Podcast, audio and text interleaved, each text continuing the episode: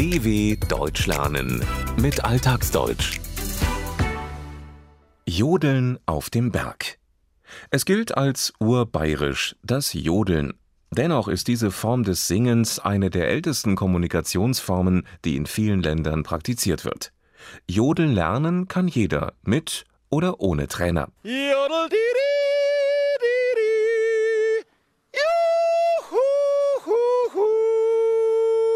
So klingen sie, Begrüßungsjodler und Juchzer von Josef. Josef arbeitete als Musiklehrer nicht nur im Chiemgau in Bayern, sondern überall in Deutschland.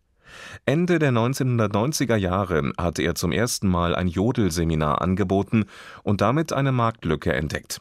Inzwischen melden sich täglich bis zu zehn Interessenten, die diese Art des Singens ohne Text lernen wollen. Die Teilnehmer sind bunt gemischt und kommen aus aller Welt. So reiste eine Gruppe Briten einmal extra aus London für einen Abendkurs an. Und wo kann man den bayerischen Gipfelruf am besten lernen? Auf einem Berg natürlich. Ein echter Bayer geht mindestens einmal im Jahr rauf da und wenn er dann einmal äh, mit der Oma unterwegs ist, dann fährt er natürlich, weil die nicht mehr so gut gehen kann. Also die Eroberung eines Berges zu Fuß ist schon ganz anders, als wenn man es mit der Seilbahn erobert. Josef macht deutlich, dass echte Bayern, also solche, die wirklich dort leben oder von dort stammen, mindestens einmal, wenn nicht gar mehrmals im Jahr einen Berg besteigen, da raufgehen. Das Adjektiv echt wird in der Umgangssprache als Synonym für wirklich verwendet. Und ein echter, ein wirklicher Bergsteiger erobert einen Berg. Er besteigt ihn zu Fuß, das ist besser, als wenn man bequem mit einer Seilbahn nach oben fährt oder, wie Josef sagt, als wie wenn. In der Umgangssprache werden beide Konjunktionen bei Vergleichen oft fälschlicherweise zusammenverwendet, anstelle entweder als oder wie zu gebrauchen. Einer der Berge, die Josef in seiner Region sehr mag, ist der Hochfällen. Und was ist das Besondere gerade an diesem Berg? Das ist eigentlich der Aussichtsberg, der schönste, äh, wo wir im Chiemgau haben. Man sieht auf einer Seite dann den Chiemsee und auf der anderen Seite nur noch Berggipfel. Der Hochfällen ist für Josef deshalb etwas Besonderes, weil man von dort eine sehr gute Sicht hat. Der 1674 Meter hohe Berg ist der Aussichtsberg, von dem aus oder wo, wie Josef im bayerischen Dialekt sagt, man unter sich den Chiemsee liegen sieht. Dreht man sich um, kann man bei schönem Wetter bis zu den schneebedeckten Spitzen des Großglockners in den österreichischen Alpen sehen. Josef ist nicht nur Lehrer, Therapeut, Alleinunterhalter, sondern ab und zu betätigt er sich auch als Fremdenführer.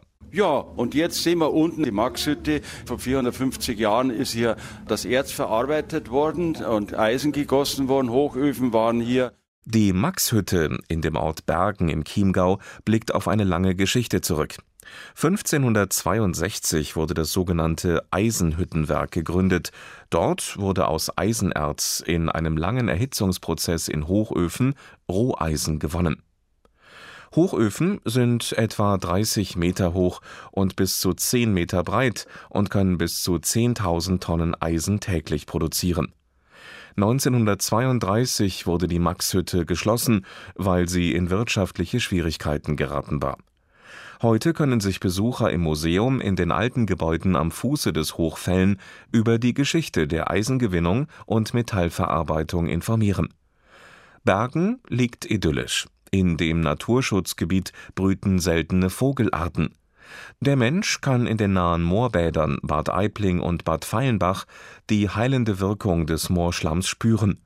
Und gleich dahinter glänzt das Wasser des Chiemsees. Hier kann man segeln, Boot fahren, schwimmen. Den größten See Bayerns kann man auch mit dem Fahrrad umrunden. Das sind rund 60 Kilometer. Josef aber ist am liebsten auf dem Berg. Und das hat seinen Grund. Wenn ich hier oben die Ruhe suche, dann habe ich eine andere Ruhe, die kriege ich im Tal unten nie. Es ist auch so, wenn es die Dämmerung, dann wenn es Abend wird, dann tritt hier eine besondere Bergstille ein. Die kriegt man sonst nirgendwo, die kriegst nur am Berg oben. Da bleiben auch manchmal die Kühe, die läuten da nicht mit ihren Glocken, sondern die legen sich nieder und sind ganz still.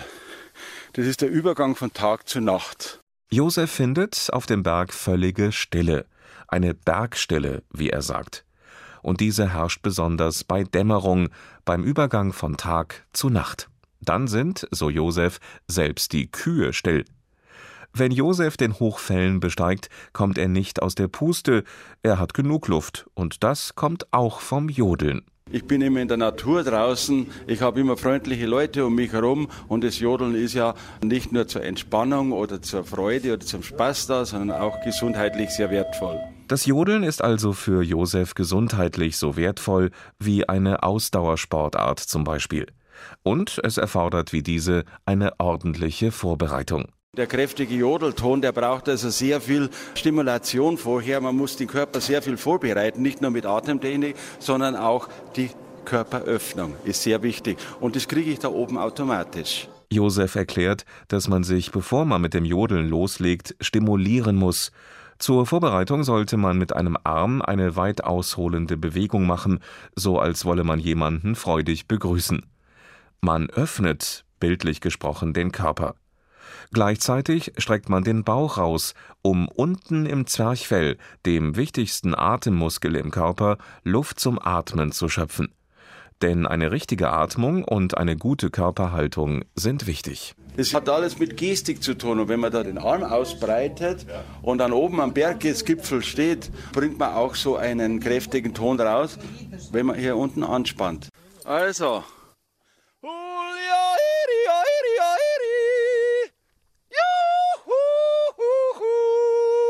Das war sozusagen der Gipfeljodelruf. Normalerweise im Sommer dann, wenn mehr Leute da sind, dann kriege ich auch schon eine Antwort, weil meistens von irgendwoher ein Wanderer schon die Antwort per Jodeln gibt. Jodeln diente früher zur Kommunikation über weite Entfernungen. Das Wort Jodeln ist onomatopoetisch. Es bildet die Silben, die beim Jodeln gebraucht werden, lautmalerisch nach. Jodelformen wie zum Beispiel den Ruf vom Gipfel eines Berges, den Gipfeljodlerruf, gibt es viele, auch außerhalb des europäischen Alpenraumes. Rufgesänge finden sich in anderen europäischen Gebirgsgegenden, den USA, in afrikanischen Ländern, aber auch in Polynesien und Papua-Neuguinea im asiatischen Raum. Jodeln gibt es auf der ganzen Welt eigentlich und ist halt eine Urform, wo man das vom Tier abgeschaut hat, dann auch praktiziert hat, um einen anderen Menschen zu suchen und zu finden. Ich habe das schon überall praktiziert. Ich habe noch nie böse Worte zurückbekommen. Es ist immer mit Lächeln aufgenommen worden. Jodeln ist, wie Josef sagt, eine Urform des Rufens, um sich zu finden oder auch einfach nur zu verständigen. Denn Telefone und Handys gab es früher noch nicht. Wollte zum Beispiel ein Bauer auf einer abgelegenen Almhütte wissen, ob sein Nachbar da ist, dann jodelte er und wartete auf Antwort. Selbst Verabredungen sollen so getroffen worden sein. Und Jodeln löst nicht nur beim Jodler selbst, sondern auch bei den Zuhörern positive Gefühle aus. Und ein geübter Jodler hört sich so an.